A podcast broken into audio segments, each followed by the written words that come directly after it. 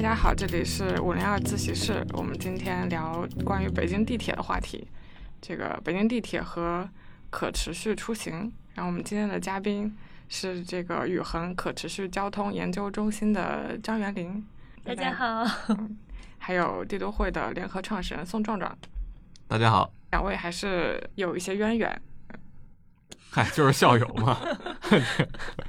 对，嗯碰巧发现两个是校友，嗯但是见面之后也也没有很熟。那你俩身上确实散发了一种清华的气质。啊真的吗？嗯，呃，说你们那个帝都会要发了一个地铁图是吗？这地铁图就是北京的地铁路线图，它有什么特别的地方？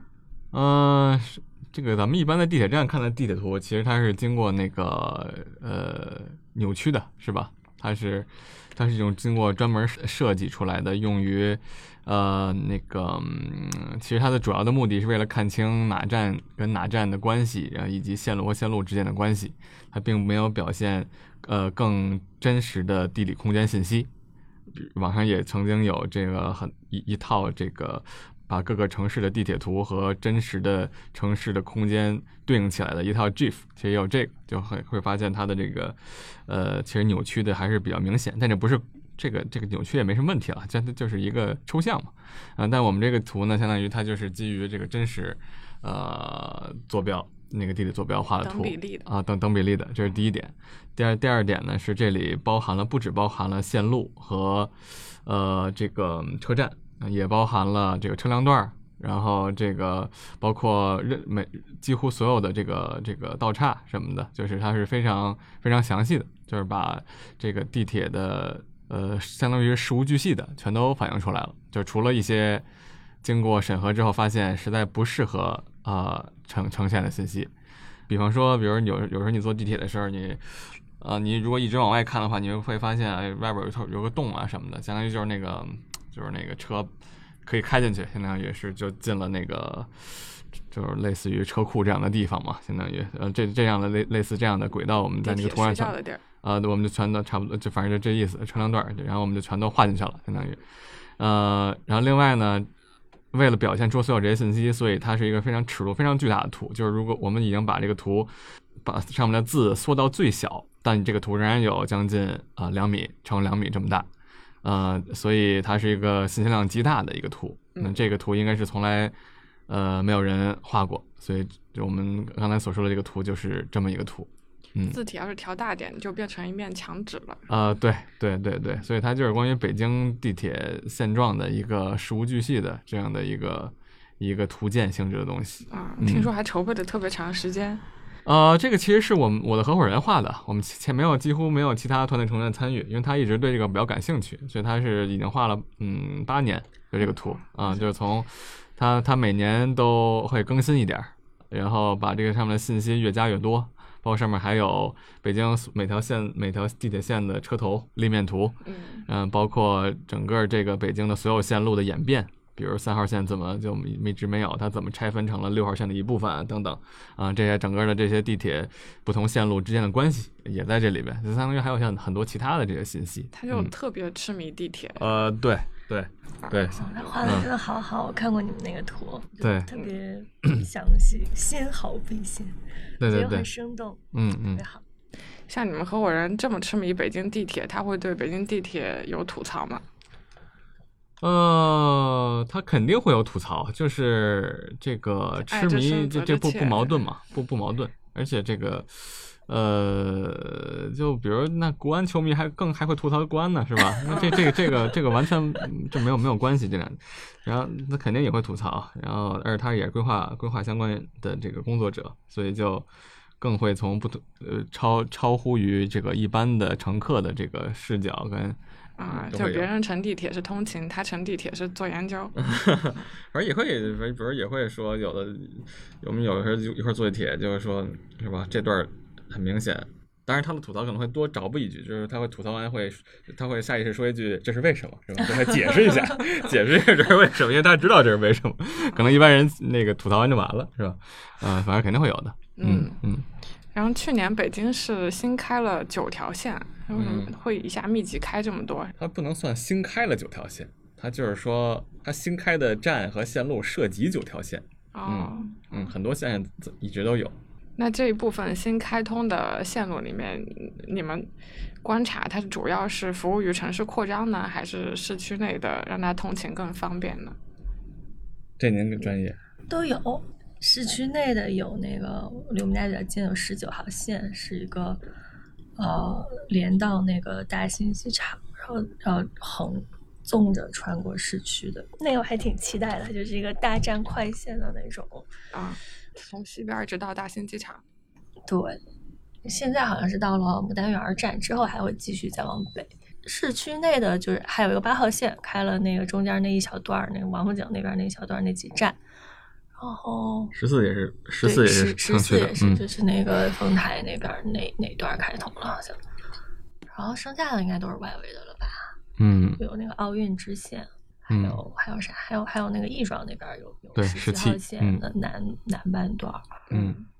十六十六开十六多了一点点对，是啊，这这这也算城区，反正就是真正新开的没什么，真正新开的也就是就十七，还有那个奥运支线，嗯，这些新19开的嗯有给你们的生活带来什么变化吗？一点都没有。们生活太 奥运支线可能有一点儿，我们我们同事去那边开会会会用到应该。开奥运开会去首钢开会对啊，啊，但我不知道那个是那是因为去首首钢钢开会才有影响，嗯对，那一般人 一般人也不会去首钢开会是，嗯因为觉得北京地铁线这么多，但是我从北京租房几次换地点到城府路到三元里，没有一次就是特别方便能去地铁站的。是吧？是吗？嗯城府路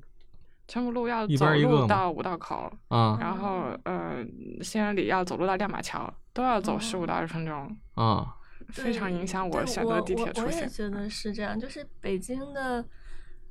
地铁站，哪怕是它直线距离很近的，嗯因为直线距离只有四百米这种，嗯嗯但是你你你要真正走到那儿，也要绕来绕去，绕来绕去，就是就十几分钟了。这个就挺不方便的，而且我感觉是北京特色吧，可能上海、深圳要好很多，就它的路网比较密，嗯，然后也没有那么多什么大院儿什么的，就好一些。正好你可以说说你们那个研究嘛，你们正好做了和这个北京可持续出行相关的研究。哦，我们就发现，就当然不是专门研究地铁了，但是发现就是北京的地铁，它的优势就是好的地方在于，北京的地铁站周边的那个城市的公共服务设施是比较多的，就比较密集，比如说什么学校、医院、社区中心、什么菜场这些东西是比较多的，比比其他就我我们那个当时研究那几个城市，四个城市嘛，呃，上海、深圳和海口比其他那些城市都要多，这个算是它的一个优势吧。然后还有一个优势就是它的，它对那个租金周边租金的和房价的带动能力要高一点，可能也是因为大城市吧，就是嗯普遍是要有百分之十的浮动的，这个在同类几个城市里面也是要在前面的。嗯，然后它的它的缺点就一个就是刚刚咱们说的那个，你要走到一个呃离它哪怕是直线距离不远的地方，也要绕很多路。这个这个就像您说的那个，嗯你同事就知道是有原因的嘛，就是嗯北京好多当年像二号线呀、十号线啊就这种建的时候都是。从怎么说，就是从工程建设那个角度出发，它要它要选择一条不涉及到很多产权单位，嗯就不需要拆啊，不需要沟通很多部门，就就就是在环线下面建，就是最方便的嘛，最容易实现的。所以从北京的这个，比如从建国门地铁站出来，它就是要跨一个二环，对吧？要到其他的地方去，很多都是这种，就是这种环线呀、高架路呀、什么铁路呀这种。我们把地铁站就选在这种比较跟跟这些东西比较近的地方，就就是它就是一个割裂，然后你再想跨过这些这些什么路啊之类，再去别的地方就要绕绕远儿。嗯另外一个就是刚刚说的有些大院儿嘛，就还是路网密度还是不够。北京这些地铁站的选址会考虑哪些因素呢？呃，现在会考虑大厂吗？肯定。现在怎么说？就是我们我们倡导的是 TOD 嘛，就是 T 就是 transit，就是公交引领城市的开发。就是说我先想好我要呃，我要在哪？比如说，我觉得这城市应该是这么横横着发展，或者纵着发展，或者环着发展。然后我就先把地铁铺过去，然后绕着这个地铁站，我在这个地铁站周边，我再规划高密度的住宅区啊，那个办公楼啊什么的。这个是 TOD。实际上，我们北京，呃，尤尤其是城区内的中心城区内的这些，大部分实际上是 DOT，就是发展引导轨道。就这儿已经有了一些住宅区，对吧？我要把地铁通过去，现在是这样的。但也不能说这样不对吧？就毕竟你这儿已经有人了嘛，还是要给他服务的。所以你要说那个未来有没有可能大厂周围，其实也也也也也不好说，是吧？说不定有的。啊，就你说的这个呃城市发展思路的问题，是先按照一个更可持续出行的角度去设计，先先有一个。呃，出行的框架，地铁、公交的框架，然后再去规划它这个公交附近是什么样的经济功能。嗯，是这个思路。轨道跟城市它是一体化的发展的，这样才能就是把更多的人口和岗位聚集到轨道站点周边来，才能让人更方便的使用地铁。嗯，但基本上地铁都是在一个城市就是交通拥堵到一定程度之后才出现的嘛。那倒不是，那个比如纽约地铁很早，是吧？这美北美的一些地铁，但是对我对欧洲不是那么了解。但是北美那些地铁开始建的时候，汽车还几乎没发明呢，基本都是二十二十世纪初。嗯嗯嗯。最早地铁在伦敦嘛，呃，对，是陆地路上是马车什么比较多。对，我之前看有的文章说，地铁在二战的时候，在伦敦、在美国、在苏联，它甚至会。被当做一个地下掩体嘛，就是上面可能有空隙，但是老百姓能在地铁里面躲避。嗯，是，北北京也是嘛，这个中国这些很多城市也是。所以挖的比较深。对，平壤不是特别特别深吗？有这个世界最深的那个地铁，一百多米的那个。是，嗯。你们之前是不是还写过文章，就是地铁的深度？深度好像没写过，但是北京的一般是吧？北京的最深的也就是。我记得好像最深的也就是不到四十，好像。这不太知道。好像好像是最。对，六号线、七号线都有个都比较深的，而且它这个它什么对北京可能深，它也也是跟这个，比如有的地方它线路特别多啊，或者说上面有些其他的东西，什么地下水什么的啊，这就必必须往往往下往下挖。东四站我记得就特别深，离咱们这儿比较近。之前这个呃，就之前画过一个图，是讲这个北京地下直径线的。现在都不怎么提了，几乎没人提了。但当时一个很重要的工程，就是它是那个连接北京西站跟北京站两个火车站的一个地下铁路，它不是地铁，是地下铁路。然后呢，这个铁路它的建设就非常难，相当于这个铁路你要在下边这个，在这条不不长的这个也就七八七八公里的这么一条线上，你看上面很多东西，比如二号线、五号线啊、呃四号线。然后还有护城河什么的，呃，所以它在底下，在很高频次的穿过这些线的这个过程中，你就要想这个隧道怎么能怎么怎么能穿，呃，怎么能避开那些，因为那些东西都已经建完了。然后它，所以所以在跟地铁的时候，肯定也是一样的一个状态，就是随着你越建越多，它就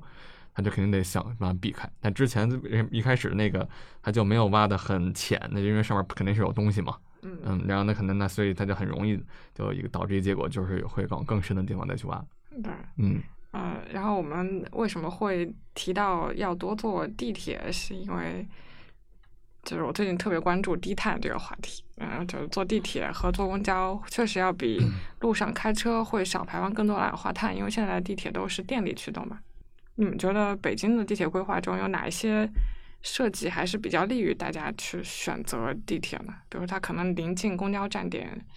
然后呃，北京的共享单车管的也比较松。北京共享单车管的还松，我感觉北京还挺严的。首先你控制数量是吧？共享单车控制数量，特别冬天你还进一步控制数量。冬天好像内城老城只有五十万辆，我印象里是整个老城五十万辆，然后这个夏天是八十万辆，我记得好像是。同时你现在还画了越来越多的那个。带蓝牙还是什么技术的那个那什么技术啊？就那个电子围栏嘛，越来越多。现在，而且有的围栏围栏你停里，它都它都还可以弹开，我不知道为什么，经经常有这种围栏，没弄好还是怎么着？所以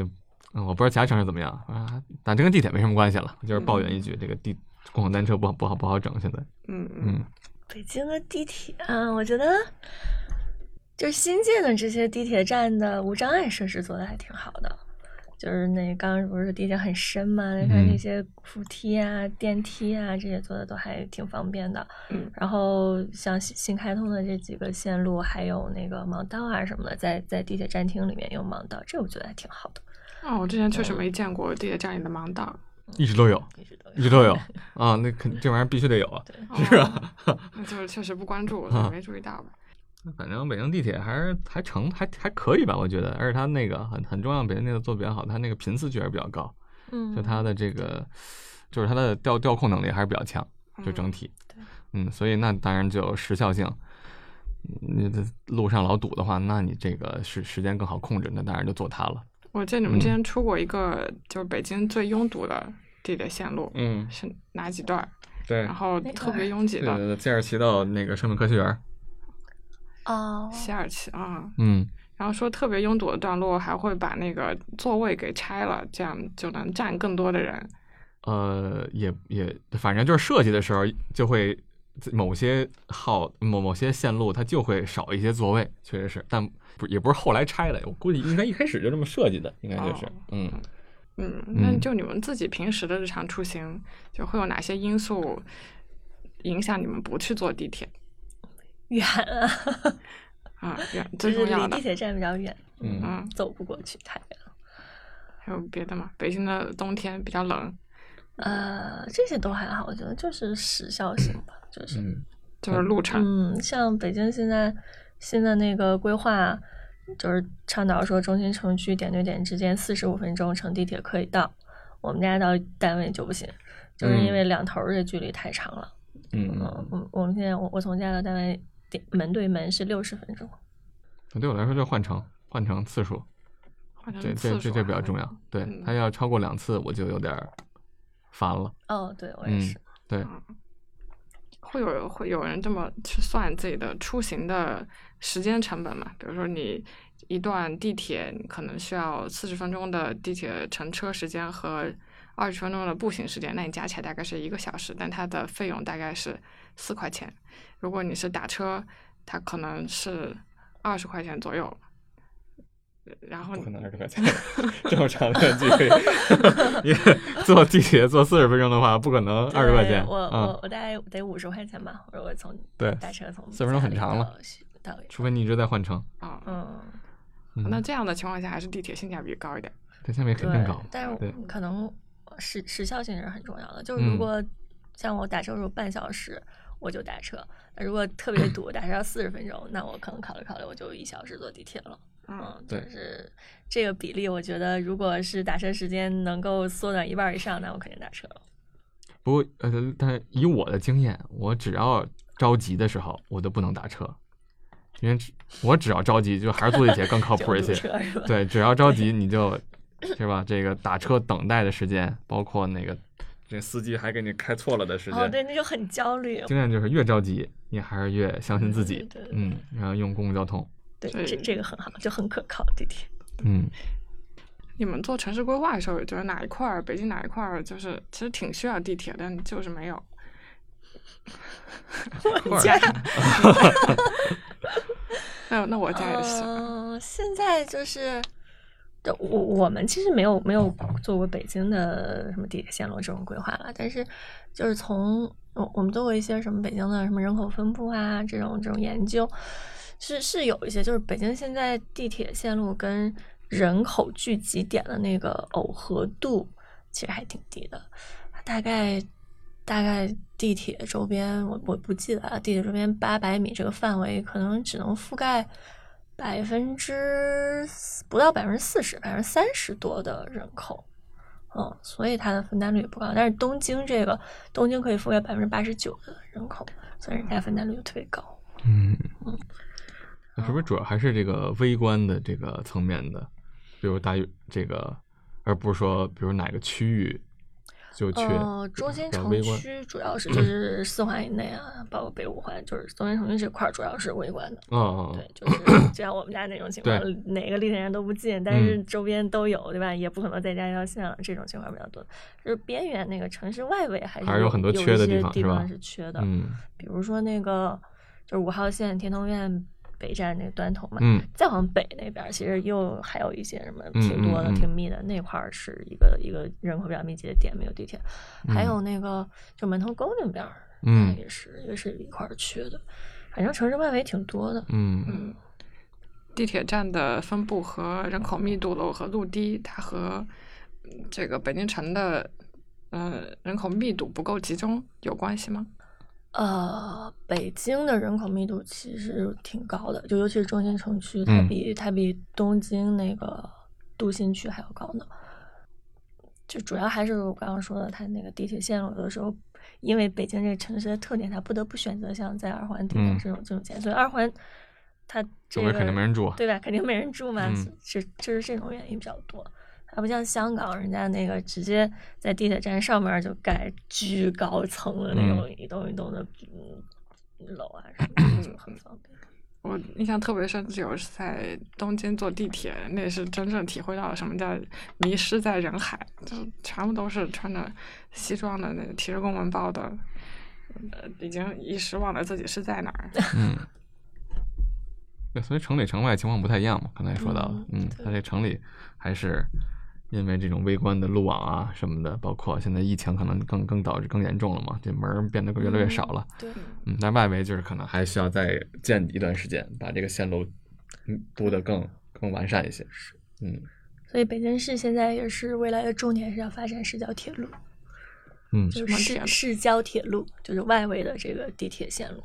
如果要把地铁作为通勤工具的话，它就最应该设置在这个居住的嗯呃集中区附近和呃商业区的附近嘛，办公区啊，什么商业区、大厂啊。嗯，就是我们提倡的，就 TOD，就是它是，嗯，地铁站周边它是有个圈层分布的，离站点越近，比如说它离站点三百米这个圈儿内是放那个呃，就是层数最高的、容积率最高的、密度最高的这种高层，然后再稍微外围一点儿的呢，它那个容积率就就降了，它就是一个就是像一个山一样。嗯离地铁站越远的地方，密度应该是越低的。就像你那些什么别墅啊那种，就不应该在地铁站附近。嗯嗯，但北京现在就还是有挺多别墅在地铁站附近的。嗯就是理想状态是这样。那现在新的城市设计会按照你说的 TOD 这个思路。对，现在我们越来越越来越是就是沿着这个方向走了。嗯，国内有这样城市的应用吗？嗯有还挺多的，像成都啊，成都就挺好的，深圳还不错。对，深圳现在就是它的它的这一轮新的这一轮城市更新的项目，百分之八九十吧，都是选在地铁站离地铁站八百米这个圈儿内的，就在这个地方它优先进行城市更新。嗯嗯，你说这个 TOD 算是城市设计里的一个新的思潮吗？还是也挺久了？有段时也间了吧蛮？久的，嗯对，可能从从上个世纪九十年代就已经传入中国了。那会儿之前没有什么实行应用的空间是吗？之前之前也也有，就是我大概我们从呃零几年那会儿就开始。在重庆啊，在昆明啊，都有这一类的，就是 TOD 的规划的项目。然后不过那会儿就是还不是还没有现在那么火，我觉得嗯可能是这些年就是从那个地铁建设资金也不太够，然后嗯国家就开始说那不能盲目上马，就从那会儿开始、开始大家越来越想着就是更精细化了吧，嗯怎么怎么才刚好。嗯因为 TOD 它它除了是一个规划建设的概念，它还是一个融资的概念。所以就是在这个地铁资金吃紧这块儿，大家很想从这方面找到一个出路。那展开来说，就是说地铁就地铁，它肯定会给土地带来增增值，对吧？嗯能够把这个增值这个溢价回收给建地铁的这个人，就放在一个钱包里，然后再把这个钱放在地铁的建设上、地铁的运营上，然后形成一个良性的循环。嗯嗯，对，嗯，现在地铁挣钱吗？不挣钱，这就其实是如果你是就是能够把这个溢价都收回来，把这个嗯就是租金的提升啊、房价提升都收回来是挣钱的，是能挣钱的。但目前现在是不就起码在我国是没有对没有这个机制的，香港。是可以的，所以你只能往里面搭那个运用费。对，嗯香港是有的，嗯香港就很好，他那个港铁公司，他拿这个地的地价是按没建地铁的地价跟政府买的。他建完地铁之后，这块地就增值了嘛，然后他可以把一部分卖出去，跟开发商合作开发项目，这样就能有卖地的钱？他还可以留着一部分就是自持，像那个香港那个 IFC 那个什嗯么环、叫世贸环球什么大楼那个，嗯它就有，哦，有十九层是港铁自持的，那个每年租金就有很多，所以如果我们能用这种模式来发展的话，现在我们也是希望国内也能借鉴这种模式，嗯，这样就是这个地铁建设资金啊，包括后续的运营资金就就有一个解决的途径。回到那个地铁出行，你觉得有什么改进的空间，然后让人会更愿意坐地铁吗？或或者大家觉得坐地铁太无聊了，没什么期待，或者说不够方便？啊，对北京来讲，我觉得现在比较现实，就就是刚刚我们说一些结构性的东西，它没有办法改了嘛。现在比较现实的，就可能是做一些，就比如说天桥、地道这种连廊，就比如说你你出门就就是一个高架或者一条河，你过不去，对吧？你这样你给你搭个桥，这样比较方便。这是一个，另外一个就我觉得那个北京地铁一个比较不太好的地方就是出入口都特别少。本来我们嗯那个住建部的给的标准是有四个，就一个地站至少有四个出入口。现在北京好多地铁站都达不到这个标准，我们家嗯附近那就三个，嗯还有的就俩的。这个我觉得是不是能协调一下，是嗯吧？这个不是那么难吧？你跟周边的那个。周边的业主啊，或者有一些商场是吧？你协调协调，多开几个出入口，嗯，这个也是挺好的，尤其是能跟，比如说你像国贸那种那个，能跟周边的商场能够连起来，嗯。这个就就还是会比较方便。那刚才提到一点，就是那个，因为咱咱们其其实北京地铁就是这种跟呃，即便比如在商业区里它有这个站点，但其实跟周边的这些商场能真正连起来的还是非常少。呃，它没有那种很润滑的一个连接。呃，其他方面，比如最近北京地铁肯定也做了一些事情，就类似于开便利店什么的这哦对对对种做法。那个很好。呃，对，我不太确定它的这个提振效果会有什么，会会有多大。但现嗯在也没几家吧？很多现在，哦，挺多，嗯，非常多。我我经常换乘那个公主坟儿就有一家，对，之前北京也开过，中间有一段给关掉了对，嗯，是因为担心这个人流安全问题。防火防火规范。哦，这个原因是吧？那北京这个便利店，反正使用场景也稍微差点，因为本身你车里不让吃，是吧？然后另外这个便利店它的特异性又不强，就是你出来也也有，相当于。就算是上海有的地方会有面包房啊什么的，就一些更更特殊一点的，咱们这种很普通的便利店，那其实这就就是跟地上的没有任何差异化。嗯，是我看个很好的开始。啊，对，开至少开始了，确实是。我看有一家还比较本地的便利店，有点创新，是把一些老北京的小吃给放到便利店里头，哦，哎那蛮好的刚才这个京东的也在里头。地铁乘客需要这个吗？这个按理说应该是搁在火车站吧，这可玩意儿。可能有 可能有游客。其实他这个还是这方面，反正是解决了有无的问题，但接下来还是有很很很多要干的。这个就便利店这自己这个事儿，是嗯，至少我们家那便利店，它就是它那个流线也有问题，它设在了进站口。我觉得出站口可能会消费量会更大一点，进站你要又不让吃，那个干嘛？我走之前，啊，在地铁还给自己添一些负担是吧？还要带上这东西。嗯，你们觉得地铁会给一座城市带来什么样的变化？那得看看那些本来没没地铁的，嗯嗯，你们小时候会有那种带小学生去讲解一下北京地铁是怎么回事？小时候带着小学生，哦哦，那是哦，就学校是吧？嗯学校真是小时候印象最最深刻的就是去八宝山扫墓，啊，坐地铁，因为坐一号线嘛，嗯啊，这几乎是小时候唯一一个坐地铁出行的场景，因为其他地方去的也不会去那么老远，然后而且线路也少，去的那些地儿也不用坐地铁，要不就直接打车了。但八但八八宝山确实还是，嗯，它那个坐地铁挺方便。哦，嗯，所以会这是唯一的一个 一个适用场景。操，确实比较意外，是吧？去扫墓的时候，好意外。对，嗯。你们之前出过一个这个地铁里的失物招领，嗯。就是丢丢在地铁的各种各样的东西。嗯，嗯，有一些好玩的是，有人把那个婴儿车都落在地铁上了反正是有过，你们那婴是但儿呢为什么都不知道你们那是怎么收集的？那些啊，因为丢失的？我不知道现在还公布不公布，但是当时北京官网、北京地铁官网以及那个微博会每周公布一下十五张领，反正就偷窥一下，大大家都丢什么东西呗。嗯，挺好玩的。有的还挺有意思的，但是不知道现在还有没有。您小时候这地铁有没有什么，或者说最早坐地铁是干嘛？我那是来北京之后了吧？哦，那会儿那那已经挺晚了清华嘛，十三号线啊！对对对，开了没有？我都不记得。02好像是年开刚刚开通，对，嗯刚开通那会儿，十三号线周周边还是那种荒郊野岭，我们我们出校出学校也都是特别荒凉。对，然后我记得那会儿应该是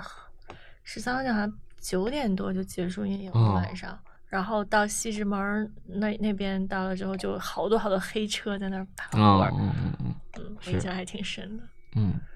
因为我觉得地铁还是能改变城市的人的生活方式嘛。就嗯没有地铁的时候，你你只能这个可能堵在路上，你的生活圈可能就是这个五公里、三公里，就在附近上班，然后回去租房。但是有了地铁，你可以跨城区嘛，是。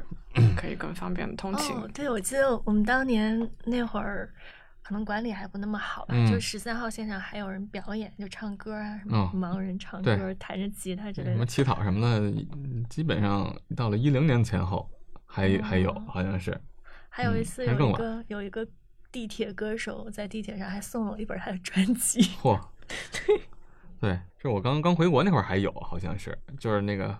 背个背个包，然后前面一个，后边拉着一个，然后后面那可能是盲人，然后那包里就那有个什么小音箱是吧？就放这个还嗯很晚才杜绝，嗯，我有印象，对遇到过。嗯，这也是，然后之前这这个就。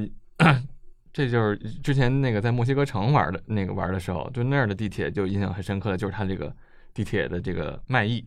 它那个卖艺，它那个种类之多，确实是令人非常的惊讶。就上面有直接变魔术啊，在那个地铁就变魔术，这站上来了，然后变完，下一站下去了，就最后谢幕，那种感觉特别神，特别逗。然后还有朗诵诗歌呀，然后什么的，就是就除了常规我们那种唱歌的那种，就是种类非常多，所以就呃，就当觉得这是当然那墨西哥城地铁的一个魅力。对，嗯说起来，地铁是一个城市的地下展览通道啊，它它 是线下流量最多的地区之一，除了奶茶店门口，可能嗯 就是地铁了。对但其实展示了城市文化的另外一面，嗯就很多 underground culture 是和地铁有关系嘛。嗯，是对对对，纽约的地铁地铁那肯定是文化非常的丰富了，就各种各样的。涂鸦是一方面，然后它的这种公共艺术也是世界知名，它有自己的这种专门管这个地铁艺术的这种委员会，然后去联合艺术家来来做这种，然后它也有网上的这种艺术艺术馆啊什么，你都能看到每一个站里的这个。当然，其实其实北京也有，你在北京地铁官网呢，它有每一站的公共艺术，其实哦可能大家都不知道。但有的北京地铁公共艺术做的可能越越来越好了，确实也是吧。就是我觉得最近新开了一些线路的那个还真是挺精彩的，比如金鱼胡同的那个一堆鱼的那个，就跟那个站也有关系，而且效果也很好，其实还还还挺有意思。但是纽约那个就当然更丰富一些，它那个媒媒介会更丰富。然后另外纽约它也有这个艺人，但是艺人都是职业的，就是有有有执照才能去纽约地铁表演，所以水平也得到了控制。他们不需要买地铁票？啊，那就不知道了，应该不需要吧？他们而且很多也在公共区嘛。如果说我自己能做到，就是立一个 flag，二零二二年每一趟出行都坐地铁，那是不是很？那你可太棒了，但我说不出口。嗯，不太容易，人时间人时间嘛，你这个万一十一点多才完事儿呢？啊，对啊、这个那纽约就可以嘛，纽约二十四小时，我不知道全世界还有哪个地儿是二十四小时，但纽约二十四小时，这个其实听起来多了几个小时，但是其实运营压力极大，是吧？你怎么修啊没时间修，所以它特别破。就是原来是这样。对 你根本就没有时间维护，这这太不好有可太道理太不可思议了，我觉得。哎呀，我感觉说北京有一些站现在做的还不错，就是能体现一些本地文化的。其他城市呢？西安好像说还行。西安它的一个特点是每个站的 logo 是独特设计的啊，哦，就它那个 logo，它有一个呃不，就因为其他其他城市其实没有 logo 了，就它会有一个 logo，什么哪个门儿啊，然后画一个东西，啊，这个是有点独特性。墨西哥城也是，墨西哥城那个就更经典一些，就它可能也是从它开始开始有这种地铁站的 logo 的吧，而那个更更抽象一点。咱们这国家，咱们不是爱画特具体吗？什么就西安那一门儿就特具体，画一画一个门儿，还带透视呢，可能还。然后，墨西哥城那个就非常的抽象，就你其实刚去的时候就感觉是一堆不知道是什么文字那种感觉，就跟那个象形文字一样。什么有一个嗯鸡呀、一个什么伞啊，你就不知道干嘛的。但其实仔细一阅读，哦，跟这个站还还挺有关系。那也挺经典的一个例子，可能很早了，那六七十年代设计的，我印象里好像是。嗯那西安的那 logo 是和附近的景区有什么对啊关系吗？嗯，大雁塔什么？呃，反正它那相应的肯定就是嘛。就咱们现在这东四，那可能就画个画个什么呀？不知道，东四没人可画。嗯这不就给艺术设计工作者提供了一些工作机会啊，吗？对对对嗯对对对，是。反正基本上咱们北京的这些都是跟那个当地有点关系的，这还是当然有一些实在没找不着关系的，就弄点儿不一样的。但老城里的这些基本都很有关系。那些公共艺术，北北海北的这个也很漂亮，那个公共艺术就做的是北海的一个场景，嗯，那个我觉得也是挺挺挺好的。金鱼胡同刚才不提嘛，就弄了一堆金鱼，但那个但是这金鱼弄的比较好看。这对北京地铁公共艺术还是还是很很可以的，是然后是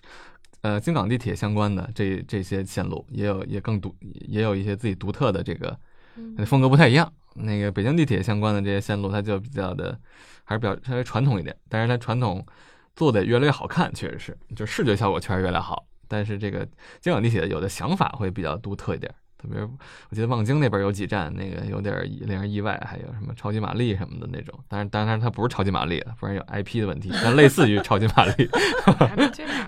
对，呃，还有什么突然出来一个火烈鸟在那个站，就它雕塑嘛，一个火，不知道为什么那会有个火烈鸟，但是还挺好玩的，嗯大象啊什么的，就是，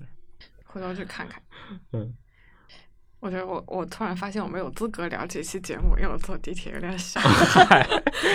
哦，那你整天出去采访，都不坐地铁的吗？基本那就那几条线嘛，去单位的线，或者要不就拼车了、打车了。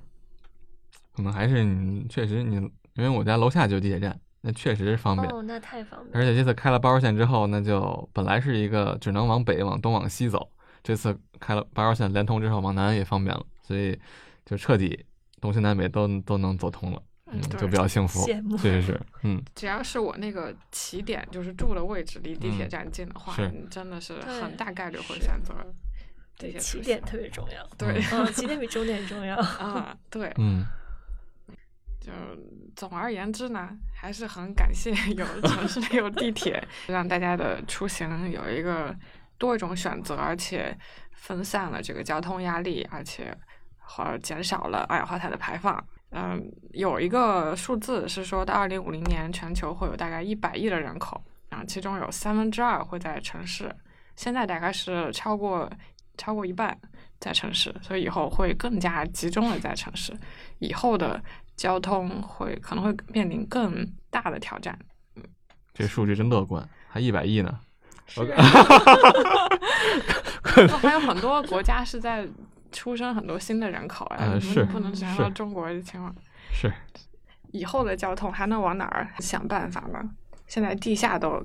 开发的差不多了。我今天看到一个想法创新的点子，是腾讯有一个副总裁，他从腾腾讯创立一开始就去了，这人叫王大为，他是一个外国人，关注一个创新科技，就是一个垂直起降的空中的交通工具。就他觉得以后的城市的交通就是得在空中去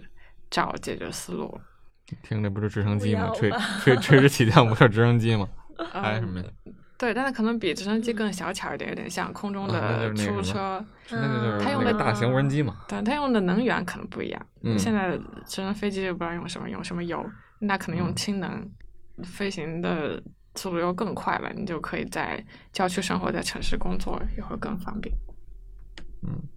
你也得看什么交通嘛，你要那区域之间的交通，马斯克不也提吗？那个那个更更嗯快的那个，现在叫什么来着？不记得了。就一条线，就是横穿美国几几多多长时间那个，对嗯，就那个，这这那区域间的呢，畅想的空间很大，我感觉，嗯，嗯，让它更快。但是城市这种小尺度的，我觉得也看需求吧，就是你你真的有必要这个把效率都提高到那么高吗？这可能是一个更根本的问题。整体来说，现在的生活大家不幸福，未必是来自于这个整体的社会运转的效率不够高，我感觉，嗯，而可能是质量或者说是呃其他的什么东西。如果这个腾讯的副总裁提出来，希望社会的效率更高，是可以理解的，是吧？那当然希望效率更高，希望自己公司的效率更高，希望大家甚至是一边在坐着地铁都能开会，是吧？坐着地铁你坐在交通工具上你都能写 PPT，那当然更好。但是普通人可能他的，我觉得对大部分人来说未必是这样的一个基本的诉求。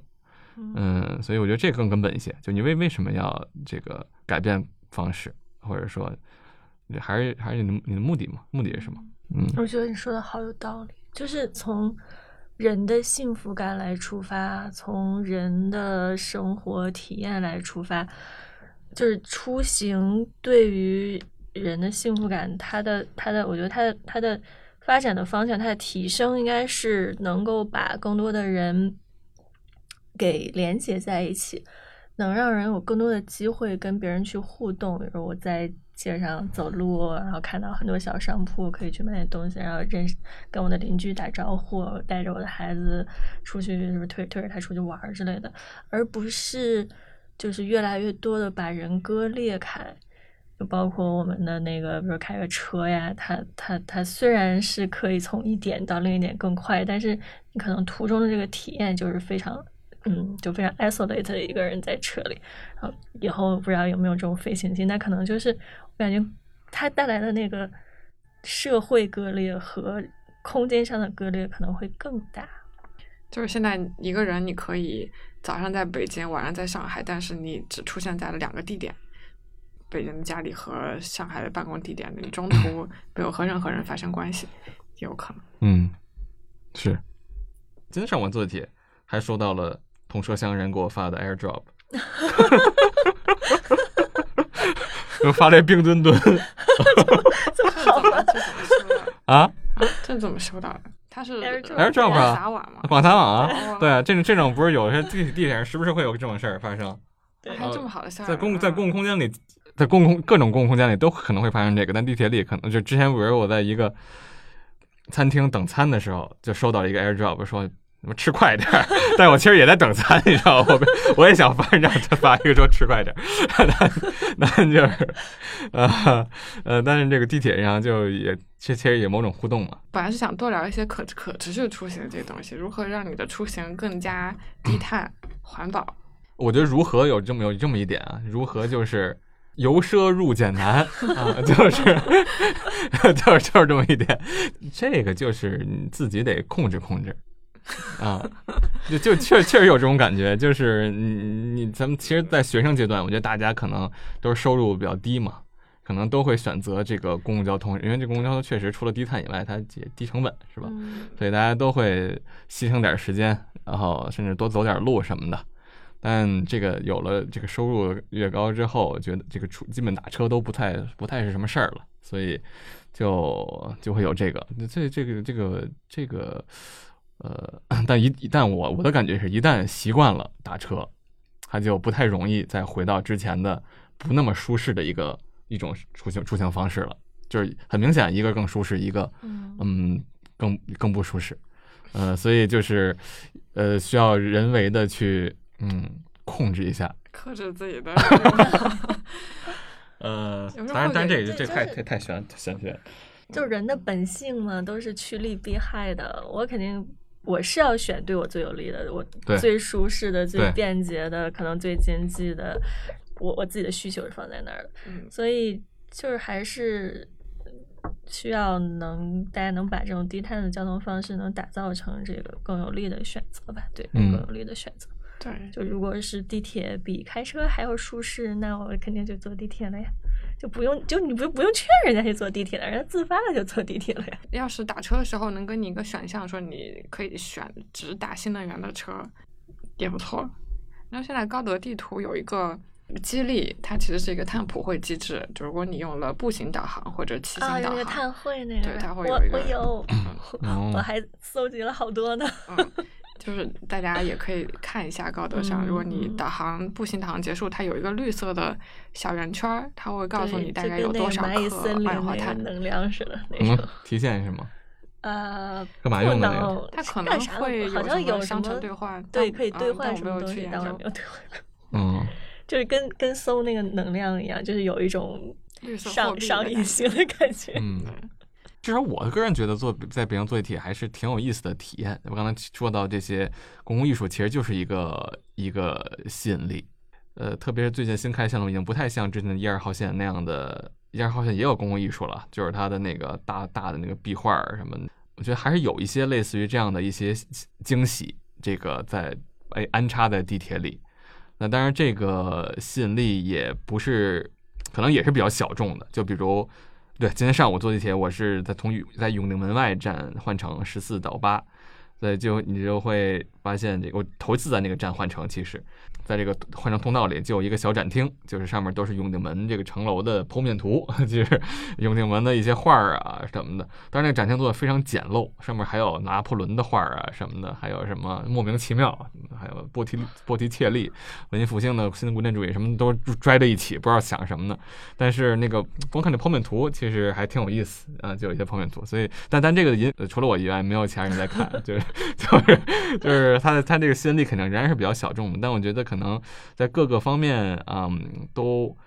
呃，逐渐的，这我感觉还是这个地铁公司在运营的时候，还是希望把自己打造的越来越有趣的，呃，有这么一个倾向。不，特别是比如港京港地铁一直以来都在这方面做得更好一点，比如在二零一零年世界杯的时候就非常印象非常深刻，他给自己的每个站贴了一国旗，呃，就是跟这世界杯就有有了一个主题嘛。有这种 event 的这种感觉，就是它在公共空间其实其实应该有这种东西的，就是不是说只有春节贴个贴个福字儿这么简单，其实很多东西都可以把它转化为这种 event。然后包括它现在北京地铁做的呃那个京港地铁做的那个车模呀，包括那个跟乐高一样的那个做的还是非常精美。其实，呃，它那个就跟那个它不是不是乐不是乐高，但类似于乐高那种拼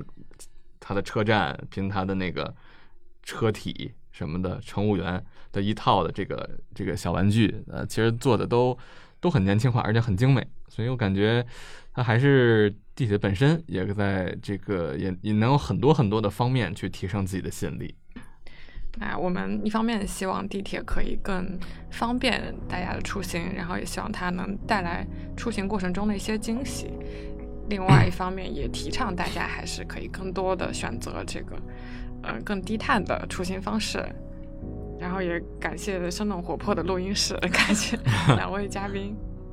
啊，那我们今天节目就到这里。好，好的，谢谢，谢谢。好的，谢谢。